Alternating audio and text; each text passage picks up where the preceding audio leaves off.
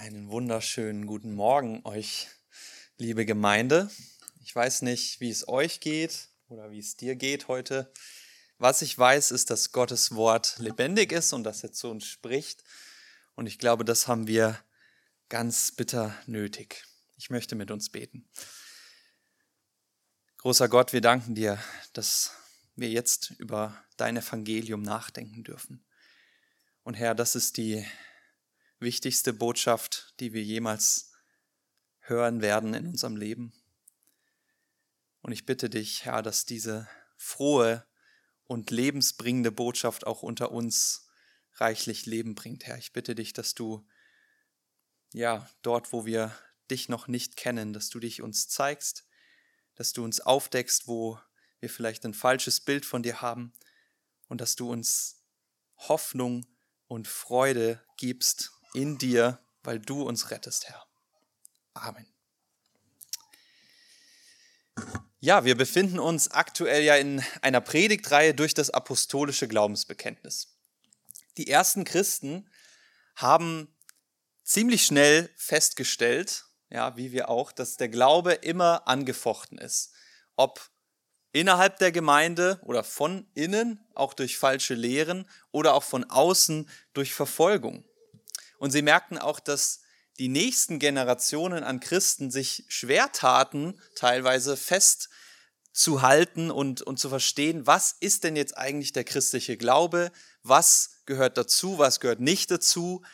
Und deswegen formulierten die ersten Christen solche Bekenntnisse, um einfach klar für alle Generationen festzuhalten, das glauben wir Christen und das ist das Fundament, auf dem wir stehen. Und wer das glaubt, der ist ein Christ. Und wer das nicht glaubt, der ist kein Christ. Und heute, viele Jahrhunderte später, in einem ganz anderen Land, ganz andere Kultur, stehen wir vor ähnlichen Problemen wie die Christen damals. Viele Menschen, selbst in Gemeindekreisen, wissen gar nicht mehr, was ist denn eigentlich, ja, der, das Fundament oder was sollte ein Christ glauben und was nicht. Selbst ja, in evangelikalen Kreisen, in freikirchlichen Kreisen gibt es Pastoren, die ganz fundamentale Glaubensinhalte heute ablehnen und auch so lehren. Und ich denke, deshalb ist es umso wichtiger, dass wir verstehen, was die Grundlagen sind. Wir leben ja auch in einer Zeit, in der wir uns davor scheuen, irgendwie absolute Aussagen zu treffen und vor allem Menschen auszuschließen dadurch. Geht mir auf jeden Fall so und ich denke der, ganz, der gesamten Gesellschaft. Doch ich bin überzeugt, dass es unbedingt nötig ist und dass es auch ein Liebesdienst ist, wenn wir ganz klar bekennen, was der christliche Glaube ist und was nicht. Denn eins steht fest, eines Tages wird Jesus kommen, zu richten die Lebenden und die Toten. Und dieser Tag wird für all diejenigen, die sich in falscher Sicherheit wägen, ein Tag des Schreckens sein. Und vielleicht wägen sie sich in falscher Sicherheit, weil irgendjemand nicht bereit war, den Unglauben oder die Sünde in ihrem Leben als das zu benennen, was es ist. Und sie auf Christus hinzuweisen, der für sie gestorben ist, um sie zu retten. Und so möchte ich ganz klar betonen hier zu Beginn, das apostolische Glaubensbekenntnis ist in unserer Satzung als FEG München Ost fest verankert. Ja, das ist eine Glaubensgrundlage. Das glauben wir. Und wer das nicht glaubt, der kann nicht Teil der Gemeinde sein. Das ist das absolute Fundament. Und bevor wir jetzt inhaltlich genauer einsteigen in den heutigen Abschnitt, möchte ich noch mal ganz kurz euren Blick auf das ganze Bekenntnis richten. Also im Grunde kann man sagen, dieses Apostolikum, das hat drei Abschnitte. Es geht am Anfang, ich glaube an Gott, den Vater, den Allmächtigen, ja, den Schöpfer des Himmels und der Erde. Kurzer Teil. Dann folgt ein zweiter Abschnitt über den Sohn Gottes, sehr viel länger. Und zum Schluss nochmal über Gott, den Heiligen Geist und alles, was er in uns bewirkt und in der Gemeinde bewirkt. Und wenn man sich das anschaut, dann merkt man ziemlich schnell, der mittlere Teil über Christus ist mit Abstand der längste, länger als die anderen beiden zusammen. Das ist kein Zufall. Es soll deutlich gemacht werden, obwohl natürlich alles Grundlagen des Glaubens sind, In Christus ist der Schlüssel zum Heil. Christus ist der Weg, die Wahrheit und das Leben. Nur in ihm kommen wir zu Gott, zum Vater. Und wenn man sich diesen Mittelteil dann noch genauer anschaut, dann werdet ihr feststellen, dass der Abschnitt, über den wir heute jetzt gleich nachdenken, exakt in der Mitte des Bekenntnisses liegt. Ja, über den Tod und die Auferstehung von Jesus. Und auch das ist kein Zufall, sondern das soll deutlich machen, Tod und Auferstehung Jesu ist der absolute Kern der Glaubensgrundlagen. Also fundamentaler geht es nicht als Jesu Tod und Auferstehung. Daran hängt alles. So hat es auch Paulus beschrieben, gerade in der Lesung. Ja, ich will euch das Evangelium weitergeben, durch das ihr gerettet werdet, dass Jesus gestorben ist für unsere Sünden, dass er begraben wurde und dass er auferstanden ist. Und über diesen Kern des Glaubens wollen wir jetzt nachdenken. In dem Bekenntnis heißt es, ich glaube an den Sohn Gottes und dann gelitten unter Pontius Pilatus, gestor gekreuzigt, gestorben und begraben.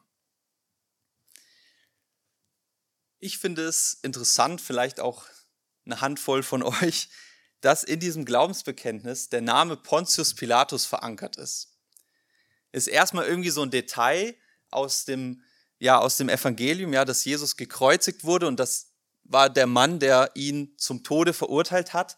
Aber man fragt sich, warum ist sein Name jetzt im Glaubensbekenntnis verankert? So wichtig ist er doch auch nicht. Ich denke, dass die Erwähnung von Pilatus uns mindestens mal zwei Dinge vor Augen rufen sollte. Zum einen, und das hat Robin auch letzte Woche ziemlich deutlich gemacht, unser Glaube ist kein Märchen. Was wir glauben, das ist historisch so passiert. Pontius Pilatus hat natürlich gelebt, er war Statthalter von Judäa. Er hat Jesus zum Kreuzestod verurteilt, Jesus wurde gekreuzigt unter ihm. Und das belegen viele außerbiblische Quellen genauso wie die biblischen Quellen. Unser Glaube ist eben nicht, wie ja manchmal gesagt wird, irgendwie ausgedacht oder ähm, irgendwie so was Schwummriges, was, was sich Menschen so innerlich irgendwie erhoffen. Nein, wir glauben an Dinge, die tatsächlich genauso passiert sind, historisch.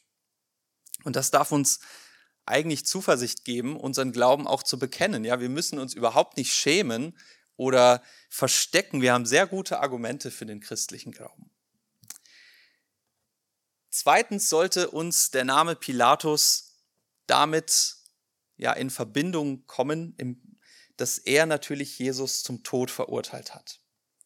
Und das, obwohl Pilatus keine Schuld an Jesus feststellen konnte.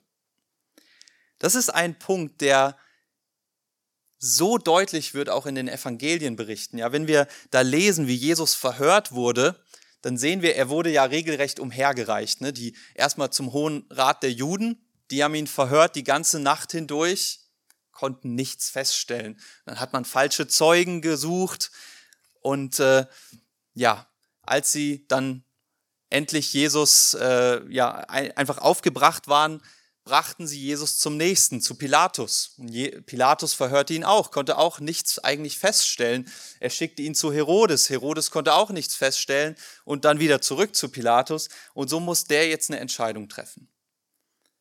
Und obwohl keiner wirklich ein Argument finden konnte, warum Jesus jetzt verurteilt werden sollte, aus Angst vor dem Volk verurteilte Pilatus diesen gerechten Mann zum Tod am Kreuz. Im Lukas-Evangelium, Kapitel 23, ab Vers 13 heißt es, Pilatus rief die führenden Priester, die anderen führenden Männer und das ganze Volk zusammen und erklärte, Ihr habt diesen Mann vor mich gebracht, weil er angeblich das Volk aufwiegelt. Nun, ich habe ihn in eurem Beisein verhört und in keinem der Anklagepunkte für schuldig befunden. Im Übrigen ist auch Herodes zu keinem anderen Schluss gekommen, sonst hätte er ihn nicht zu uns zurückgeschickt. Ihr seht also, dieser Mann hat nichts getan, womit er den Tod verdiente. Doch da schrien sie alle im Chor, kreuzige ihn. Pilatus, der Jesus freilassen wollte, versuchte noch einmal, sich bei der Menge Gehör zu verschaffen. Sie aber schrien nur umso lauter, kreuzige ihn, lass ihn kreuzigen. Pilatus machte noch einen dritten Versuch. Was für ein Verbrechen hat er denn begangen? fragte er sie. Ich habe nichts an ihm gefunden, wofür er den Tod verdient hätte. Darum werde ich ihn auspeitschen lassen und dann freigeben. Doch sie gaben nicht nach. Mit aller Macht forderten sie, Jesus solle gekreuzigt werden, und schließlich beugte sich Pilatus dem Druck der schreienden Menge und entschied, dass sie ihren Willen haben sollten. Weder die Juden noch Herodes noch Pilatus konnten irgendeine Schuld an Jesus Christus feststellen.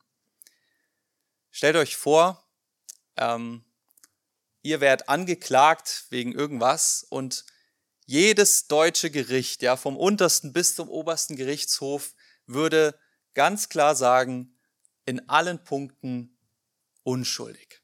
Es gibt kein Argument, keine Beweislage gegen euch. Nun ist das Beispiel vielleicht ein bisschen ähm, unangebracht, weil ich weiß nicht, ähm, ich bin jetzt kein Jurist, aber ich vermute mal, wenn ich irgendwo angeklagt werden würde, irgendeinen schwarzen Fleck würde man schon finden, wo man sich vielleicht so ein bisschen reinarbeiten könnte aus meinem Leben und wo man ja irgendwelche Argumente daraus ziehen könnte. Bei Jesus hat man keinen schwarzen Fleck gefunden. Seine Weste war ganz rein. Er war völlig unschuldig und das ist eine ganz, ganz zentrale Wahrheit unseres Glaubens. Weder hat Jesus jemals anderen Menschen Unrecht getan, noch hat er jemals sich gegen Gott gestellt oder Gottes Willen missachtet. Jesus war tatsächlich der einzig völlig sündlose Mensch, der jemals gelebt hat. Und das ist nicht so, weil Jesus irgendwie ja, halt, ne, er war ja Gott, er hatte irgendwie ein einfaches Leben. Im Gegenteil. Es heißt in Hebräer 4, Vers 15 über Jesus, wir haben nicht einen Hohepriester, der kein Mitleid haben könnte mit unseren Schwachheiten, sondern der in allem, genau wie wir versucht worden ist, doch ohne Sünde. Jesus hat sein ganzes Leben mit all den Versuchungen zu tun gehabt, die auch wir vielleicht kennen aus unserem Leben. Er wurde verfolgt, ja, bis zum Tod, aber er blieb völlig sündlos und schuldlos.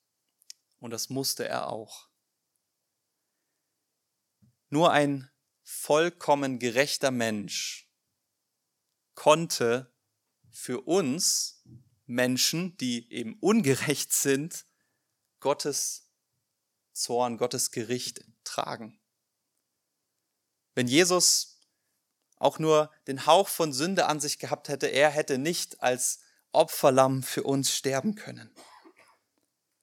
Aber Jesus, der Schuldlose, er starb für uns. Und Luther hat das mal so formuliert, dass am Kreuz ein Tausch mit uns stattfand. Ja, Jesus hat uns seine weiße Weste gegeben, hat gesagt, hier, ich habe mein ganzes Leben ohne Sünde gelebt und ich schenke euch das. Ihr kriegt meine Gerechtigkeit und ich nehme eure Schuld auf mich. 2. Korinther 5, Vers 21. Denn Gott hat den, der von keiner Sünde wusste, für uns zur Sünde gemacht, damit wir in ihm zur Gerechtigkeit Gottes würden. Und das war Jesu Ziel von Anfang an. Der einzig Gerechte musste für die Ungerechten sterben. Doch wir waren es natürlich auch, wie wir gelesen haben, die Jesus ans Kreuz gebracht haben. Pilatus hat Jesus letztlich doch verurteilt.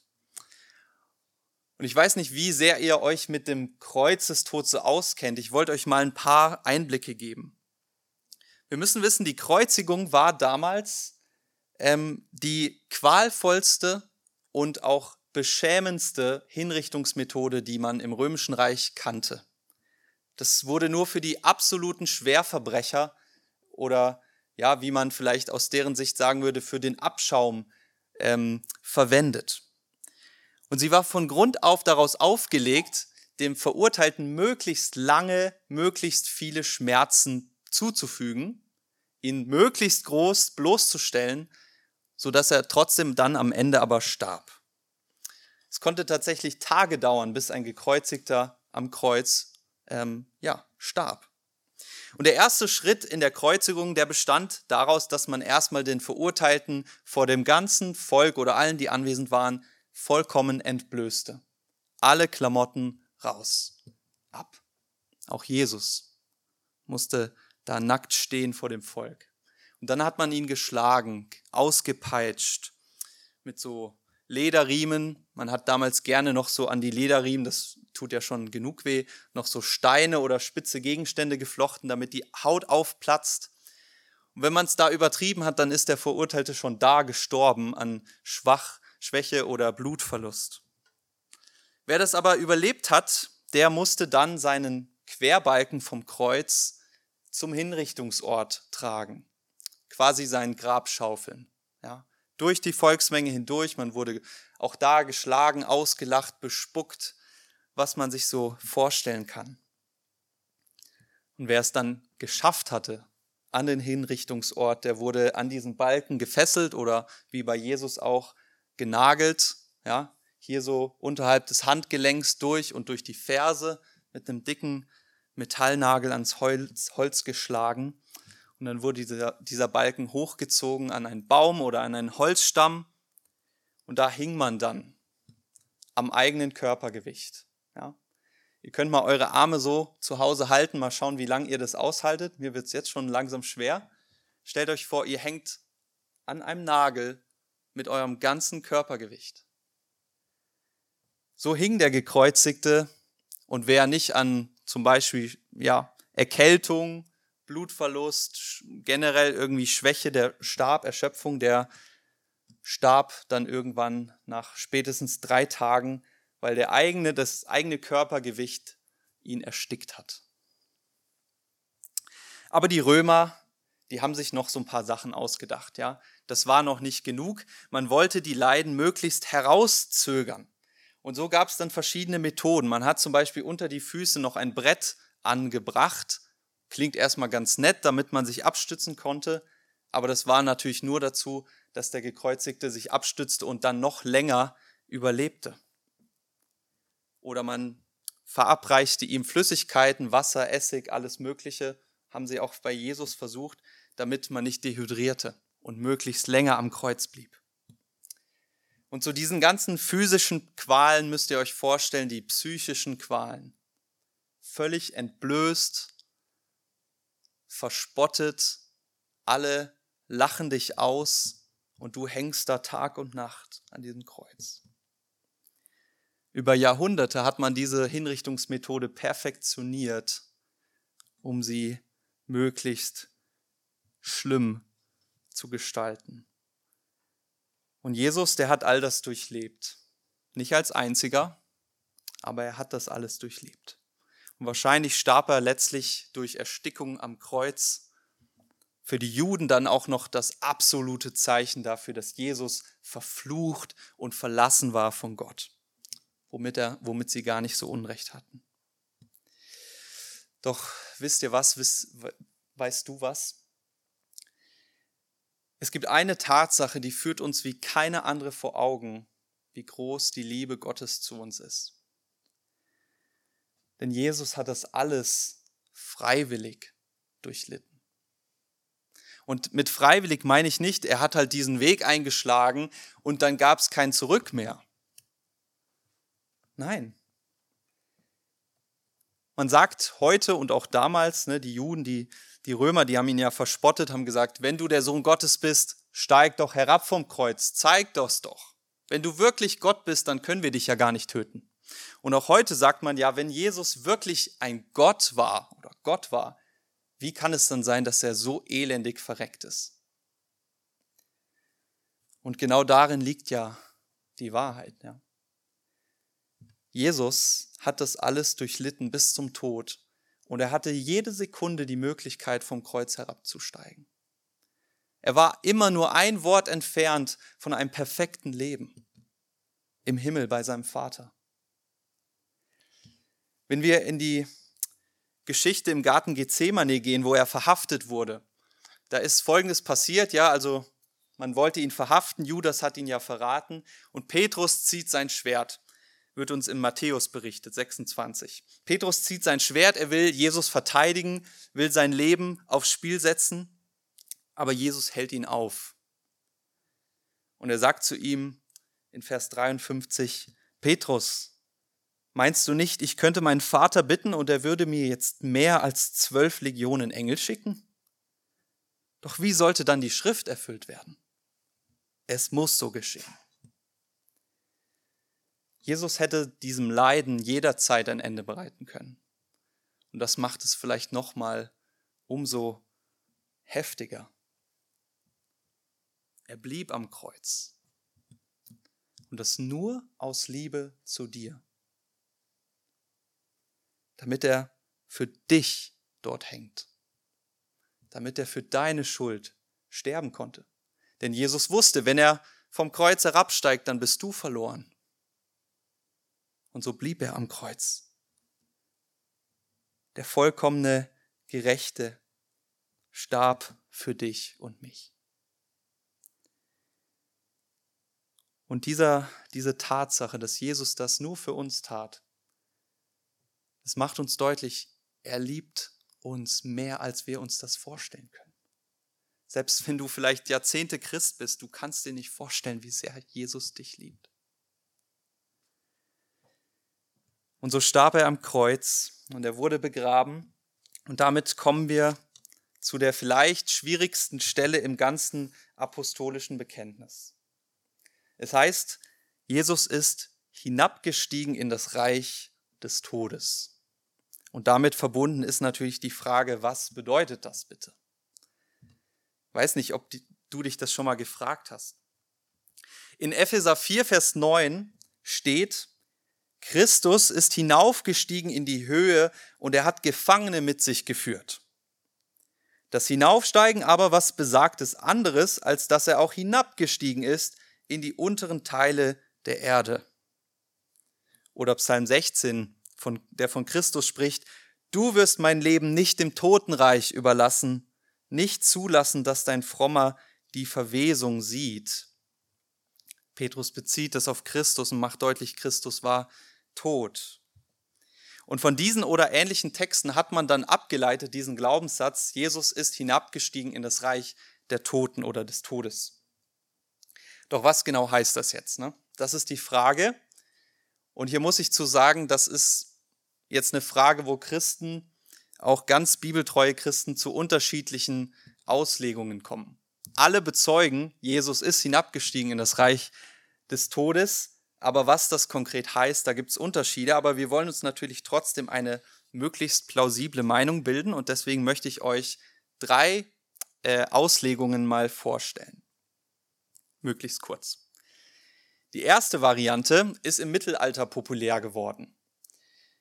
Man versteht hinabgestiegen in das Reich des Todes so, dass Jesus in das Totenreich, also den Ort, wo die Toten sind, ja, die Toten sind nicht einfach nur tot. Der Ort, an dem die Toten sind, dort ist Jesus hinabgestiegen, um den Toten das Evangelium zu predigen und Menschen zu retten. So nach dem Motto, damit die Menschen, die vor ihm gestorben sind, auch die Möglichkeit haben, noch umzukehren. Manche würden noch weitergehen, würden sagen, das war nicht das Totenreich, er ist sogar in der Hölle gewesen. Ähm, diese Auslegung im Großen und Ganzen fußt sie auf einer Textstelle, die für mich eine der schwierigsten im ganzen Neuen Testament ist, 1. Petrus 3, Vers 19. Da heißt es, dass Jesus im Geiste den Geistern im Gefängnis gepredigt hat zur Zeit Noahs. Könnt ihr mal zu Hause genauer nachlesen. Und diese sehr, sehr komplizierte Stelle bezieht man dann darauf, dass Jesus quasi, also Geister im Gefängnis, da sagt man dann, das sind halt die Toten und Jesus hat denen gepredigt. Nun muss ich sagen, man muss schon ein bisschen kreativ sein, um von dieser Textstelle auf so eine Auslegung zu kommen.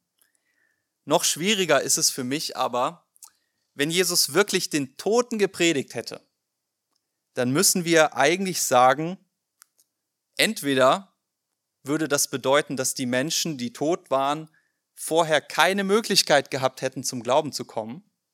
Und Jesus wollte ihnen jetzt quasi diese Möglichkeit geben. Oder aber es würde bedeuten, Jesus gibt ihnen eine zweite Chance, den Toten.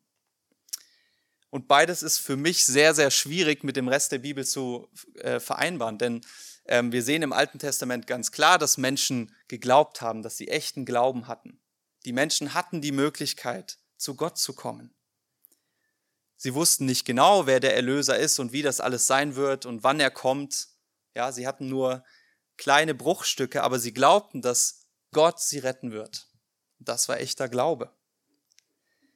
Die Bibel macht uns auch deutlich, zum Beispiel in Hebräer 9, dass es nach dem Tod keine Möglichkeit mehr zur Umkehr gibt. Dort heißt es in Vers 27, es ist den Menschen bestimmt, einmal zu sterben, danach aber das Gericht. Und das sehen wir auch an anderen Stellen in der Bibel, ja. Die Eindringlichkeit, zu Gott umzukehren, ist da, weil mit dem Tod diese Möglichkeit nicht mehr da ist. Wir haben ein Leben lang zu leben und in dieser Zeit sollten wir zu Gott kommen und ihn suchen. Wenn wir das nicht tun, dann ist leider die Möglichkeit vorbei.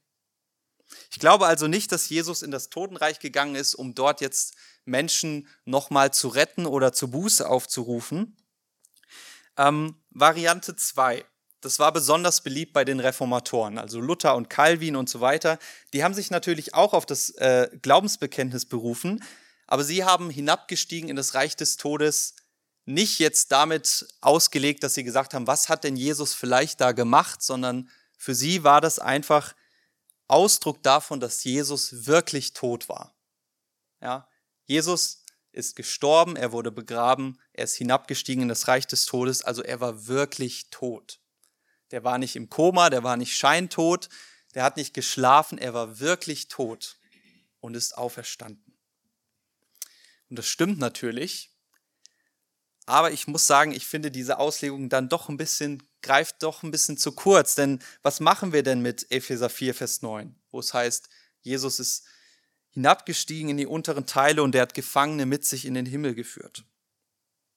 Und da kommen wir jetzt zur dritten Auslegung, die für mich die plausibelste ist, aber ähm, ja, zumindest zum jetzigen Zeitpunkt. Und diese Auslegung besagt, hinabgestiegen in das Reich des Todes. Jesus war im Totenreich, wo die Toten sind, wie alle anderen Toten auch. Also er war halt tot bei ihnen. Aber er hat dort nicht zur Buße aufgerufen, sondern er hat seinen Sieg über den Tod deutlich gemacht. Jesus hat allen Toten und auch dem Teufel gezeigt, dass er nicht tot bleibt, dass er triumphiert und er ist aus diesem Totenreich wieder herausgekommen, ne, was wir dann in der Auferstehung sehen. Und er hat allen gezeigt, dass er der Lebendige ist. Auch dem Teufel, auch den Dämonen, auch den Menschen, die ihn abgelehnt haben. Philippa 2, Vers 10. Gott hat Jesus hoch erhoben und ihm den Namen verliehen, der über jeden Namen ist, damit in dem Namen Jesu jedes Knie sich beugt, der himmlischen und irdischen und unterirdischen. Oder Hebräer 2, Vers 14, Christus hat gelitten, um durch den Tod den zunichte zu machen, der die Macht des Todes hat. Das ist der Teufel. Und um alle die zu befreien, die durch Todesfurcht das ganze Leben hindurch der Knechtschaft unterworfen waren. Jesus ist also gestorben, er war im Totenreich am tiefsten Tiefpunkt aber er hat triumphiert. Er hat den Tod bezwungen. Und zwar nicht nur für sich, sondern er hat auch diejenigen, die im Glauben an ihn gestorben sind, mit sich aus dem Tod ins Leben geführt. Zum Verbrecher am Kreuz sagte er noch, heute wirst du mit mir im Paradies sein. Und ich denke, das gilt auch für die, die schon vorher gestorben sind. Und der Teufel konnte nichts tun. Er hat nur zugesehen, wie Jesus den Tod bezwang. Und das macht uns deutlich, es gibt einfach keine Macht, ob sichtbar oder unsichtbar, ob im Himmel, auf der Erde oder unter der Erde, die es auch nur ansatzweise mit Gottes Macht aufnehmen könnte. Und dieser Triumph über Tod und Teufel im Totenreich war es dann, der in der Auferstehung und schließlich auch in der Himmelfahrt von Christus mündet. Das heißt weiter im Bekenntnis, am dritten Tage auferstanden von den Toten, aufgefahren in den Himmel. Während Jesus also vom höchsten Punkt aus dem Himmel auf die Erde und schließlich sogar in den Tod, ins Totenreich hinabgestiegen ist, steigt er nun wieder hinauf. Auf die Erde in der Auferstehung und in der Himmelfahrt wieder in die Höhe. Der, der sich freiwillig erniedrigte, wird erhöht. Wenn Jesus tot geblieben wäre, dann wäre sein Tod umsonst gewesen. Wenn Jesus tot geblieben wäre, würde das bedeuten, sein Opfer wäre nicht genug. Die Macht der Sünde und des Todes des Teufels wäre größer gewesen als die Macht Christi. Und es würde für uns bedeuten, wir wären noch immer verloren. Das macht Paulus auch in diesem 1. Korinther 15 in dem Kapitel deutlich. Das ist ein sehr spannendes Kapitel. Wenn Jesus nicht auferstanden ist, dann werden wir auch nicht auferstehen. Dann sind wir immer noch tot und wir sind verloren und wir sind die elendsten Menschen dieser Welt. Dass wir so einem Christus nachfolgen, der einfach nur gestorben ist, lächerlich. Aber Gott sei Dank, Jesus ist auferstanden. Er ist wahrhaftig auferstanden. Und das war die Botschaft, die seine Jünger so aus, aus, ihrem, aus ihrer Trauer gerissen hat, dass sie ausgegangen sind in die ganze Welt und gesagt haben, wir müssen es allen erzählen. Jesus ist auferstanden. Das gab es nicht vorher. Er ist der Erste, der auferstanden ist aus den Toten. Er besiegt den Tod. Und mit dieser Auferstehung von Jesus, da, da bricht wirklich ein neues Zeitalter an. Ja? Das lesen wir in der Bibel. Ähm, aber es bedeutet einfach, dass neu, Gottes neue Schöpfung angebrochen ist. Wenn ihr mal über euer Leben so nachdenkt, vielleicht hat man mal so Momente, ne, wo man sich reflektiert. Oder auch wenn ihr einfach nur in die Zeitung guckt oder gut, wer liest heute schon noch Zeitung? Ähm, einfach Nachrichten anschaut, dann werden wir sehr schnell alle zu der Erkenntnis kommen, diese Welt ist wirklich kaputt. Oder was wir da täglich lesen und hören und was wir auch täglich in unserem Leben feststellen, es ist so viel kaputt, so viel Krieg, so viel Ausbeutung, so viel Gewalt, kaputte Beziehungen, Egoismus, wohin man blickt. Auch bei uns. Gottes gute Schöpfung ist kaputt gegangen. Sie ist nicht mehr sehr gut. Doch mit der Auferstehung von Jesus bricht die neue Schöpfung Gottes an. Denn das macht Gott auch von Anfang an in der Bibel deutlich und auch ganz am Ende in Offenbarung 21. Ich werde alles neu machen, sagt er.